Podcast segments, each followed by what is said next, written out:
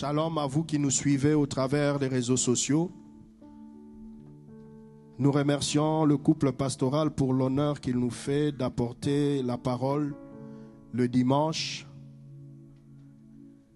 Ce n'est pas toujours évident de céder la chair parce que la chair est chère. Mais c'est aussi une lourde responsabilité que nous portons, bien-aimés. Que le Seigneur nous fasse grâce. Amen. Alors, je vais te demander là où tu y es. Je sais qu'on l'avait fait au début, mais pour la seconde fois, lève-toi, salue deux, trois personnes au nom de Jésus. Dis, Jésus est content de ta présence ce matin. Amen. Oui, c'est pour nous aider à nous décontracter par rapport à la parole qui sera annoncée. Alléluia. J'ai dit deux ou trois personnes. Ne te limite pas seulement à ton cercle. Deux ou trois personnes. Alléluia. Peut-être tu n'auras pas l'occasion à la fin du culte, la personne va s'éclipser, mais tu le dis déjà bonjour. Amen. Alors nous sommes toujours dans notre grand thème, prenons possession de notre héritage. Alléluia. Et ce matin, c'est un sous-thème que le Seigneur a déposé dans mon cœur depuis quelques semaines c'est quelle est ta motivation pour prendre possession de ton héritage? Quelle est ta motivation? Nous allons parler de la motivation. Parce que c'est bien de chercher à prendre possession de l'héritage. Mais il faut qu'il y ait une clé, la motivation. Si tu n'es pas motivé, bien aimé, ce thème passera, l'année passera, rien ne pourra arriver. Alors le Seigneur a déposé cela dans mon cœur et il y a une sous-question auquel tous, même moi, nous allons répondre à la fin. Est-ce une motivation charnelle? Quand je parle de motivation charnelle, c'est pour laquelle j'ai un intérêt, un intérêt personnel. Amen. Ou une motivation pure, c'est-à-dire une motivation pour laquelle je n'ai pas d'intérêt, mais je regarde d'abord à Jésus. Amen. Les intérêts du royaume qui priment et ce matin, au travers de ce, thème, je voudrais que nous puissions ensemble nous examiner. Nous examiner afin de bien mener notre combat. Parce que pour prendre possession de l'héritage, nous l'avons vu durant tous les débuts, le pasteur l'a très bien démontré, que c'est un combat. C'est un combat de corps, d'esprit. Amen. C'est un combat qui va demander de sacrifices. Ce n'est pas facile, ce n'est pas évident. Mais avec l'aide du Seigneur, nous y arriverons. Amen. Et pour cela, nous allons, au travers de quelques passages bibliques que je vais ici exposer, je vais parler de quelques cas. Le cas de David, le cas de Moïse et le cas de Daniel mais et surtout le cas de Jésus. Amen. Parce que ce sont des exemples, des choses qui nous enseignent pour que nous aussi, à notre tour, que nous ne tombions pas dans les mêmes erreurs. Les mêmes erreurs qui ont été commises. C'est facile de critiquer, bien aimé. Aujourd'hui, quand nous voyons des pasteurs se tenir du haut de la chair, nous portons facilement la critique. Mais le jour où on te donnera cette responsabilité, tu verras que ce n'était pas évident. La grâce de Dieu devait être là. Ce n'est pas qu'il a voulu ou il le veut, mais c'est des choses qui sont quand même arrivées. Alors c'est à nous de prendre conscience, de demander au Seigneur Jésus-Christ de nous aider dans cette marche. Nous allons rapidement ouvrir nos Bibles dans le livre de 1 Samuel 17. 1 Samuel 17, au verset premier. Je vais utiliser la version de la Bible expliquée du Louis II pour la technique, comme ça, ils ne sont pas perdus. 1 Samuel 17, verset premier, jusque au verset 11.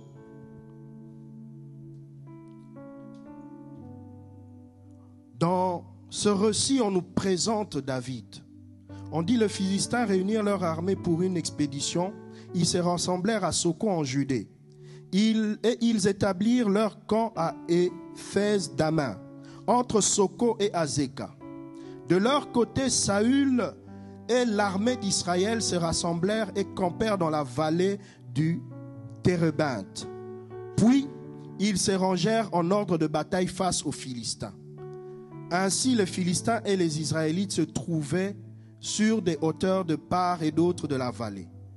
Un soldat philistin s'avança hors des rangs pour lancer un défi aux Israélites. Il était de la ville de Gad et s'appelait Goliath. Il mesurait près de trois mètres.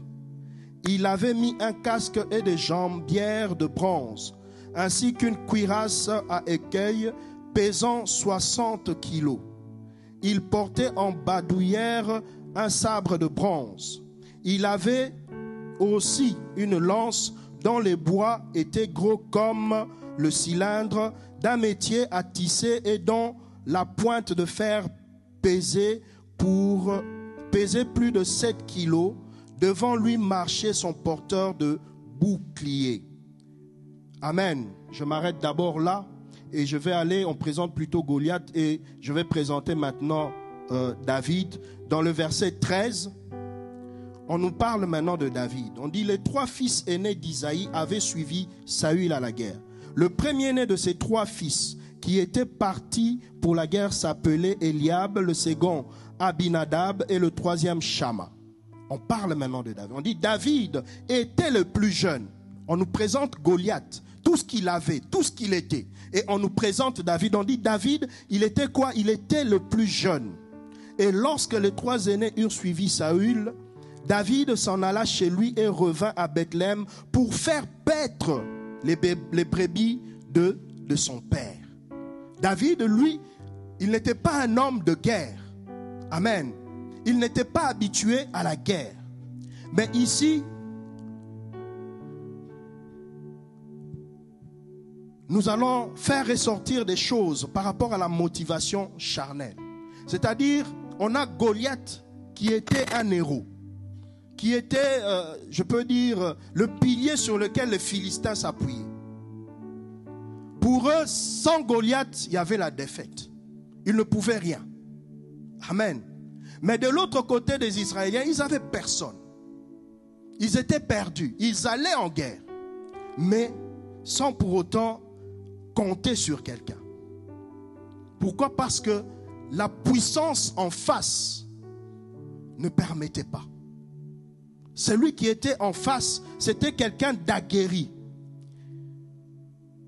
Et quand on continue maintenant en lisant la, lecture au verset 16, on nous dit les Philistins s'avançaient matin et soir et il se présenta pendant 40 jours. Pas une seule jour, mais 40 jours où il venait pour se moquer, si je puis dire, d'Israël. Et au verset 17, Isaïe dit à David, son fils, prends tous tes frères, prends pour tes frères cet effa de grains rôtis et ces dix pains et cours au camp vers tes frères. Le papa de David est venu demander un service à David. D'apporter à manger pour ce frère. Et c'est là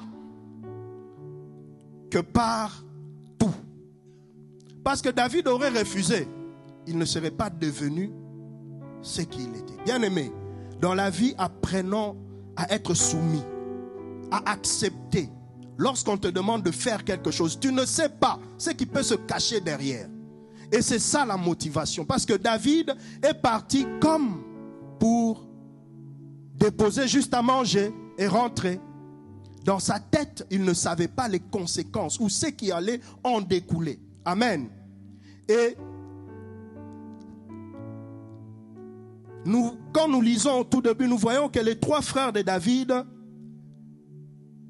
n'étaient pas animés de la même pensée que David. Pour eux, ils ne faisaient que suivre Saül. C'était des guerriers. Et s'arrêter là. Et il dit, on, va combattre, on va aller combattre. Saül va dire, allez à gauche, ils vont aller à gauche. Mais ils n'avaient pas une motivation. Et même David, lorsqu'il va arriver,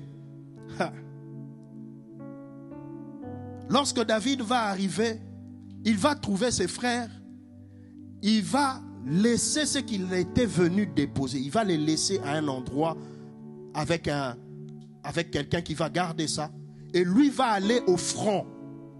Amen. Et c'est là quand il va au front qu'il va entendre quelque chose qui va toucher son cœur. Alléluia. Il va entendre comment est-ce que Goliath était en train de se moquer d'eux. Et c'est là que va naître quelque chose en David. Mais non seulement ça, la motivation de David, ce n'est pas par rapport à ce qu'on avait dit, mais à ce que le peuple avait répété. Les peuples ont dit, si on arrive à tuer cette personne, regardez ce que le roi va donner. Ah, il y a eu la motivation qui est née. Parce que David a attendu, il a capté. Il n'est pas resté insensible. Il n'est pas passé à côté. Il a dit, ah, qu'est-ce qui se dit ici? C'est quelque chose d'intéressant qui peut être bénéfique pour moi. Parce que quand nous voyons David, ce n'était pas d'abord pour Dieu, c'était d'abord pour lui. Parce qu'il a dit, ah, ce qu'on propose là, c'est quelque chose qui peut m'aider à sortir ma famille. Parce que sa famille était une famille inconnue, une famille perdue. Mais il a regardé, il a dit, ah, ce qu'on demande ici, nous pouvons le lire au verset 25. Donc au verset 25, on dit ceci, je lis au nom du Seigneur. Chacun disait, avez-vous vu s'avancer cet homme? C'est pour jeter à Israël un défi qu'il s'est avancé. Si quelqu'un le tue, le roi comblera de richesses. Il lui donnera sa fille et il affranchira la maison de son père en Israël. Amen.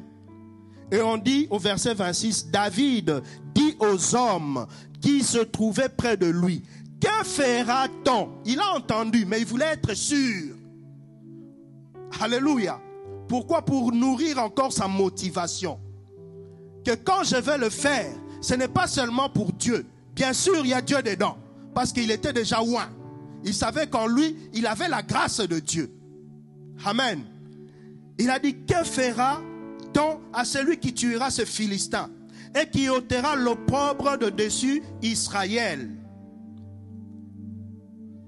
Et il continue en disant, qui est donc ce Philistin? C'est un circoncis pour insulter l'armée du Dieu vivant. On dit le peuple au verset 27, le peuple répétant les mêmes choses lui dit, c'est ainsi que l'on fera à celui qui le tuera. On l'a confirmé. Et là, ça nourrit sa motivation. Alléluia. Ça a encore amplifié son désir de battre Goliath. Amen. Et c'est quoi la motivation? La motivation, selon le Larousse, il y a plusieurs définitions et j'ai retenu une. On nous dit que la motivation est un processus physiologique et psychologique responsable du déclenchement de la poursuite et de la cessation d'un comportement pour poursuivre ou arrêter. Si je ne suis pas motivé, je vais arrêter.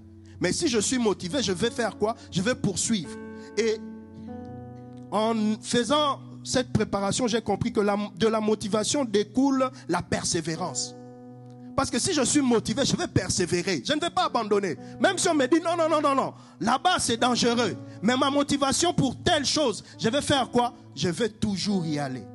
Et je peux donner un exemple pour les personnes qui sont mariées. Lorsque nous faisons la cour, c'est la motivation, c'est que je puisse avoir cette dame avec moi, n'est-ce pas?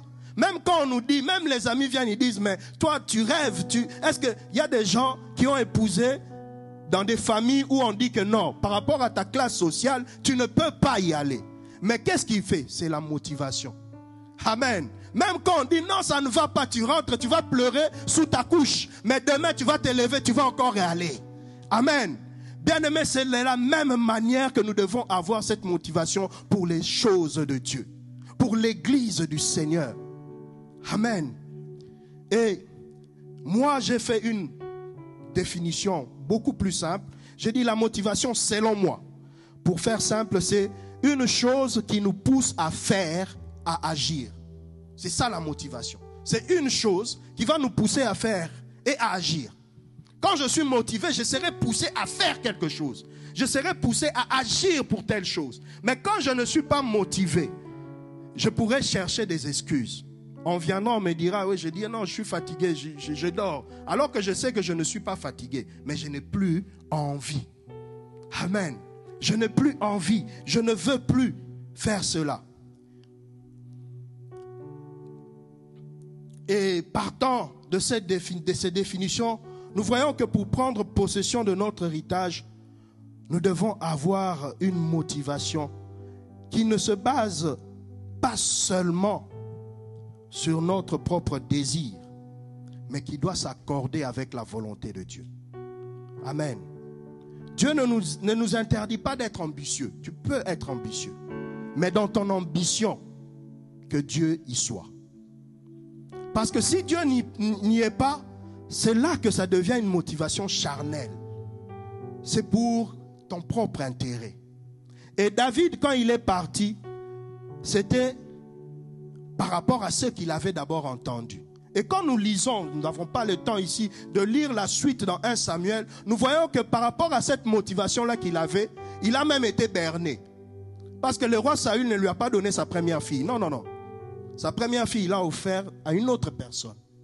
Et c'est la seconde qui était tombée amoureuse de David. Et le roi dit, ah, je me suis sorti de cette situation. C'est bon, quand on lui a dit ça, il a dit, oui, oui, ah, ça m'épargne parce que celle qui devait être son épouse a été présentée à quelqu'un d'autre. Amen. Parce qu'il y avait une motivation où Dieu ne se retrouvait pas. C'était peut-être un, besoin, une ambition loyale, mais Dieu n'y était pas.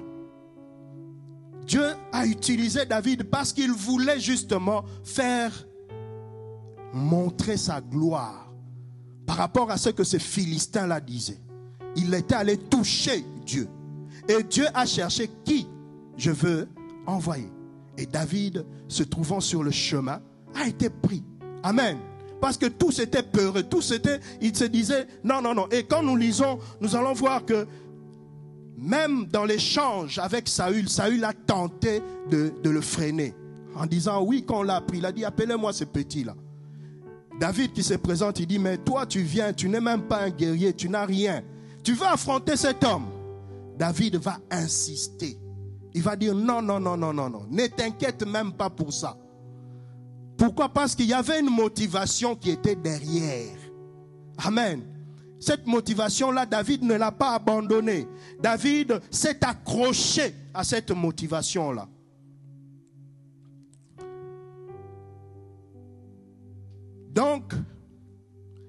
La motivation de David était une motivation qui était charnelle. Cependant, elle allait à la rencontre de la volonté de Dieu de faire triompher les enfants d'Israël.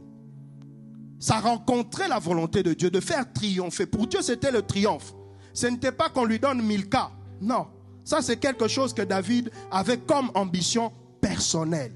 Parce qu'il a entendu, on a dit, celui qui va faire ça Regarde ça, qu'il va devenir le gendre du roi.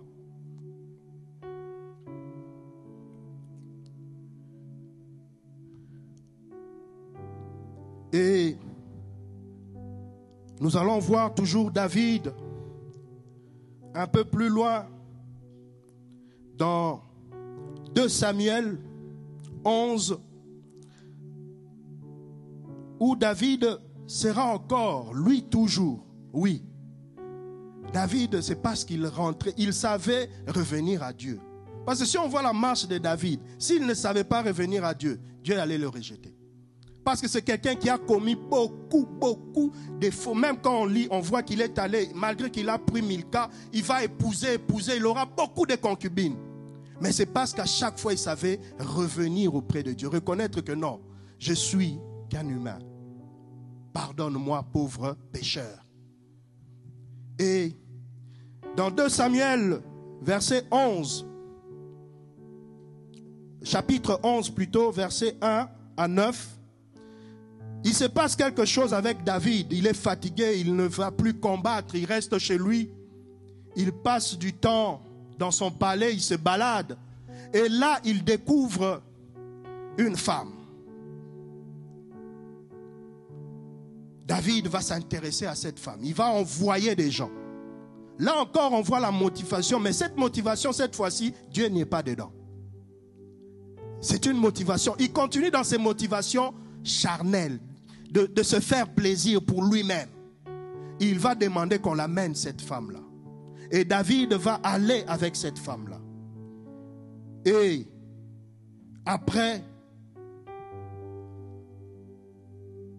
David va se rendre compte que la femme est enceinte.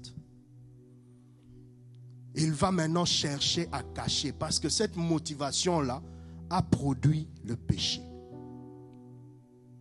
Dieu n'y était pas dedans. Et ce qu'il va faire, il va demander maintenant au mari, en revenant, d'aller pour qu'il puisse passer nuit avec la femme pour couvrir son péché.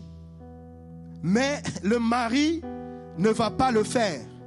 Et ça va mettre David dans une situation compliquée où il doit chercher une solution. Pourquoi?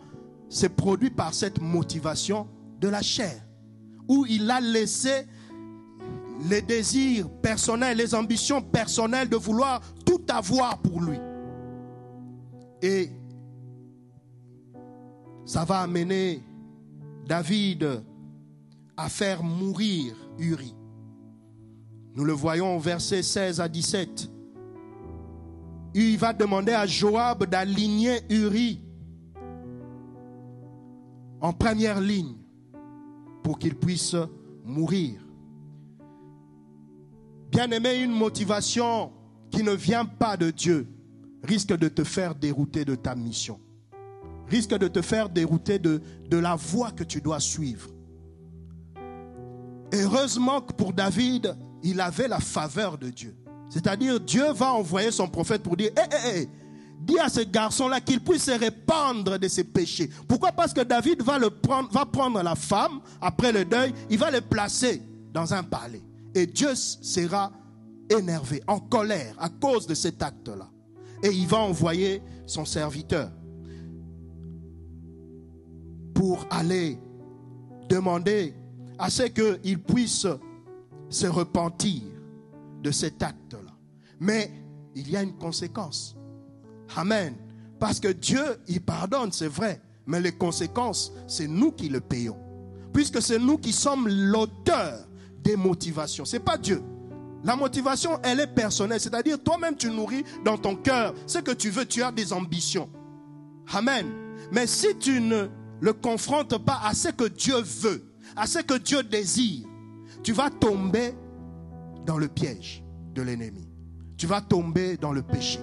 Et c'est ce qui avait conduit David. Et ici, nous voyons que en lisant seulement ces extraits, nous n'avons pas le temps puisque nous devons avoir cette scène, mais en lisant seulement ces extraits de 1 Samuel, il y a deux choses que nous devons comprendre et retenir.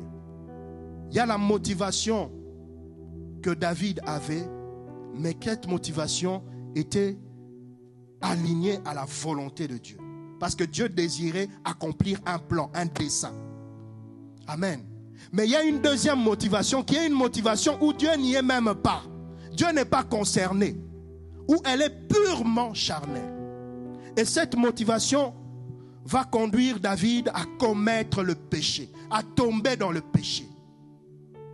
Bien-aimés, faisons attention à la manière dont nous devons combattre. Nous devons posséder notre héritage, mais il faut savoir de quelle motivation t'anime. Est-ce que tu veux le faire pour être vu des yeux des hommes? Est-ce que tu veux le faire pour être applaudi, pour que toi aussi on puisse te taxer d'eux? Ou c'est pour que l'Éternel soit réellement glorifié? Amen. Et nous avons une deuxième motivation, la motivation pure. Et pour cela, nous allons parler de deux cas, du cas de Moïse et du cas de Daniel. On nous dit dans Exode 2, le verset 11 à 12, En ce temps-là, Moïse, devenu grand, se rendit vers ses frères et fut témoin de leurs pénibles travaux. Il vit un Égyptien qui frappait un Hébreu d'entre ses frères. Il regarda de côté et d'autres, et voyant qu'il n'y avait personne, il tua l'Égyptien et le cacha dans le sable. Ici, nous voyons que Moïse va se trouver face à une situation où son peuple est dans la souffrance. Et les corvées qui étaient données à son peuple l'ont fait mal. Il a voulu aider l'un de ses frères. Il se retrouve, on est en train de le, malmener, on est en train de le faire souffrir. Et il va intervenir. La motivation de Moïse, c'est une motivation pure. Il ne vient pas pour ses intérêts. Amen. Mais il vient pour l'intérêt général, pour aider son peuple. Mais il le fait mal quand même. Amen. Parce qu'il va aller jusqu'à tuer. Et ça va plus tard lui revenir parce qu'il va fuir son pays. Amen. Il va aller se cacher. Et dans Exode 2, 19 à 21, une chose aussi va se produire avec Moïse. Parce que quand il a fui dans sa marche, il est allé vers un puits où il était fatigué sûrement. Et il va rencontrer des filles qui viendront puiser. Amen. Des filles, qui viendront là pour abreuver leur troupeau. Et Moïse va se retrouver encore dans cette même situation. Parce qu'il va protéger cette fois-ci ces filles-là. Mais il ne va pas tuer. Il va plutôt chasser les Égyptiens et permettre à ce que ces filles puisent l'eau. Amen. Et de cet acte, quand les filles vont rentrer auprès de leur père, leur père va constater et dire, oh, aujourd'hui vous êtes revenus plus tôt. Qu'est-ce qui s'est passé? Puisque d'habitude, quand vous revenez, vous traînez et vous me dites toujours que voilà, on a rencontré des Égyptiens qui nous ont fait ceci, qui nous ont fait cela. Et les filles vont dire non. On a, au verset 19, elles répondirent, un Égyptien nous a délivrés de la main des bergers. Et même, il nous a puisé de l'eau et a fait boire le troupeau. Au verset 20, et ça c'est le père qui dit, il dit à ses filles, où est-il? Pourquoi avez-vous laissé cet homme? Appelez-les pour qu'il prenne quelque nourriture. Moïse se décida à demeurer chez cet homme qui lui donna pour femme Séphora, sa fille. Ici, on a donné à Moïse la femme, mais ce n'est pas Moïse qui l'a demandé. Moïse, lui, n'a posé que l'acte. Sa motivation était pure. C'était sans arrière-pensée de se dire que je pourrais obtenir que. Amen. Mais c'est lorsque les filles rentrent que leur père leur dit non, non, non, non, ne laissez pas un tel homme, amenez-le. Et lorsqu'il voit, il voit en Moïse, il trouve en Moïse que c'est quelqu'un à qui je peux confier ma fille. Amen. Sa motivation pure l'a ouvert une autre porte. Une porte qu'il ne pouvait pas savoir. Une porte qu'il n'avait pas dans son esprit. Comparé à David qui était intentionné, qui voulait le faire parce que. Mais Moïse n'a pas fait ça parce que. Moïse a fait ça parce qu'il voulait que la justice puisse régner. Amen. Qu'il ne voulait pas l'injustice.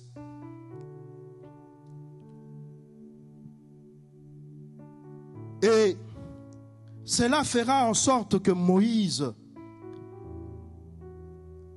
plusieurs temps passés, en étant à l'étranger, c'est maintenant Dieu qui va aller le chercher. Amen. C'est Dieu qui va l'amener. Et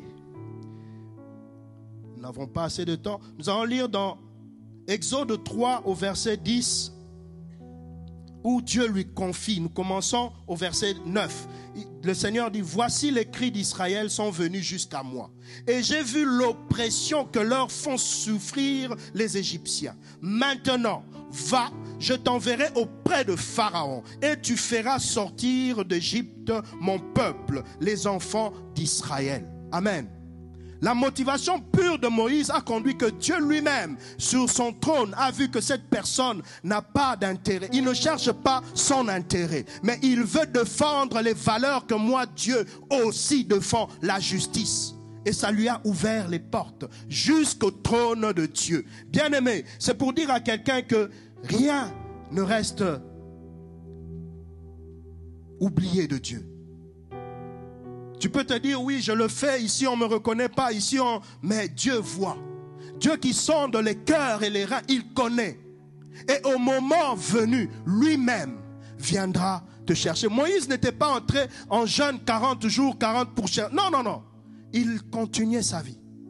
Mais c'est Dieu qui s'est approché, qui est allé vers lui, qui l'a appelé, qui a dit maintenant je vais faire de toi un libérateur, qui va aller pour libérer mon peuple. Amen. Et Moïse, quand on lit la parole de Dieu, c'est la personne que Dieu avait fait Dieu. Il a dit, je te ferai Dieu devant Pharaon. Mais c'est parti d'une motivation pure. Il n'avait pas de pensée en disant, oui, moi ici, on ne me donne pas ceci, on ne me fait pas ceci. Non. Il recherchait que la justice de Dieu. Amen. Et nous avons le dernier cas, le cas de, de Daniel. Dans le cas de Daniel, nous avons Daniel 1, 8 à 15. Daniel 1, 8 à 15, nous n'aurons pas le temps de tout le lire, mais je vais juste donner quelques grandes lignes où nous voyons Daniel au verset 8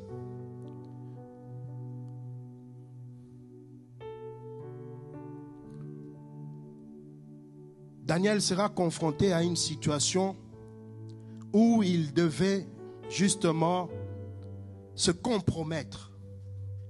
Parce que le roi avait décidé ou voulait quelque chose.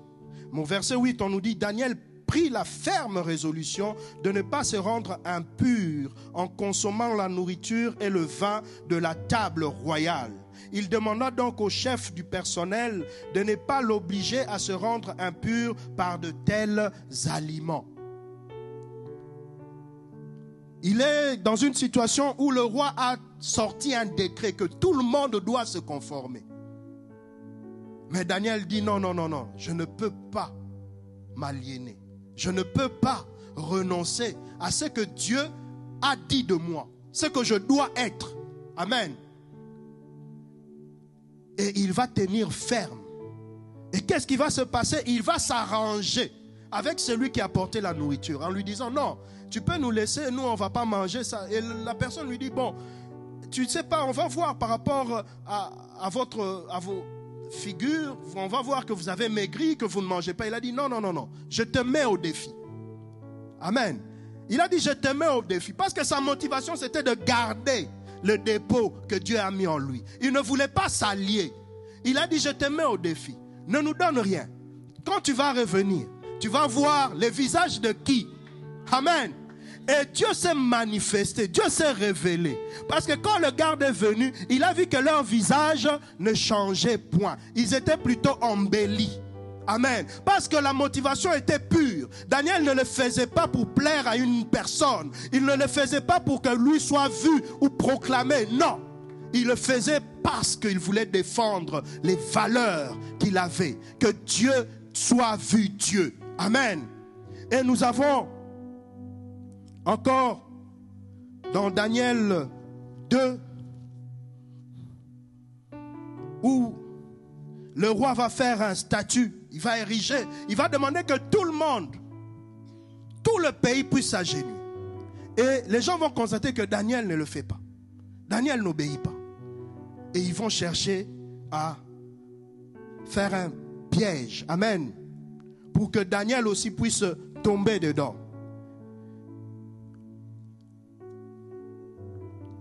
Mais Daniel va, va résister. Donc, dans Daniel 3, 1, le roi fit construire une statue d'or qui était de 30 mètres de haut. Et tous les gens de tout le peuple de toutes les nations, ils devaient obéir à cet ordre du roi. Il dit, dès que vous entendrez, au verset 5, dès que vous entendrez jouer de la trompette, de la flûte, de la cithare, de la sambugue, du psalterion, de la cornemuse et tous les genres d'instruments de musique, vous vous inclinerez jusqu'à terre pour adorer la statue d'or que le roi Nabucodonosor a fait dresser. Il dit, si quelqu'un refuse de s'incliner et de l'adorer, on le jettera immédiatement dans la fournaise où brûle un feu intense. Et Daniel et ses amis n'ont pas obéi à cet ordre. Ses amis seront jetés dans cette fournaise. Et le roi va venir constater. Amen. Parce qu'ils avaient dit au roi, nous, on ne va pas s'adorer. On ne peut pas le faire parce qu'on adore seulement un seul Dieu. C'est lui-là qui est reconnu. Le roi dit, eh, vous ne voulez pas, on va aller. Et le roi ordonnait même qu'on augmente la température. Donc pour dire que quand dès qu'ils vont entrer, direct, il n'y a même pas de négociation. Et ceux qui étaient même allés les déposer, ils ont brûlé à leur place. Mais l'Éternel a mis une barrière. L'Éternel a fait que eux n'étaient pas touchés. Et ce qui va se passer, c'est que le roi va demander qu'on puisse reconnaître leur Dieu. Parce que leur motivation était pure. Ils ne cherchaient pas leur propre intérêt. Amen. Ils ne défendaient pas, comme on dit, ils ne, ils ne voulaient pas sauver leur peau. Parce qu'aujourd'hui, on se retrouve dans des situations où on te dit, ah mais tu dois sauver ta peau. Hein. Tu sais que ce qu'ils demandent là, c'est rien. Fais seulement, euh, ça va passer. Eux aussi pouvaient se dire ça. Mais ils ont dit, non, non, non.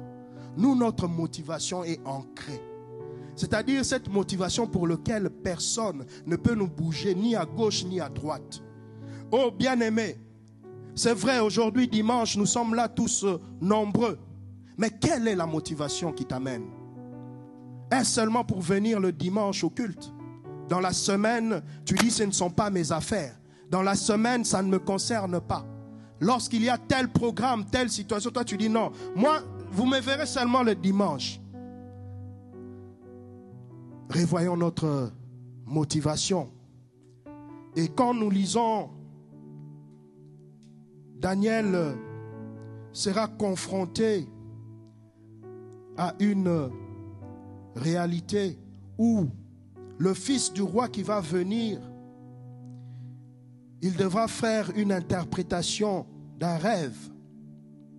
Et le fils du roi qui va venir, lorsqu'on va lui parler de Daniel, on va l'amener Daniel et il va dire à Daniel, voilà, tu sais que si tu fais l'interprétation, regarde, je vais te donner ça, ça, ça. Et Daniel va refuser. Parce que sa motivation, ce n'était pas ce que le roi le montre. Il dit, je vais interpréter. Mais pour ce qui est de tout ce que tu m'as promis, garde-le pour toi. Bien-aimé, combien nous sommes prêts à refuser des choses que le monde nous propose à cause de l'évangile, à cause de Jésus? Où nous capitulons, où nous cédons, où nous disons non, ça ne fait rien. Juste une fois, ça va. Qu'est-ce qui va arriver? Mais nous oublions une chose, c'est que l'Éternel a un livre de souvenirs.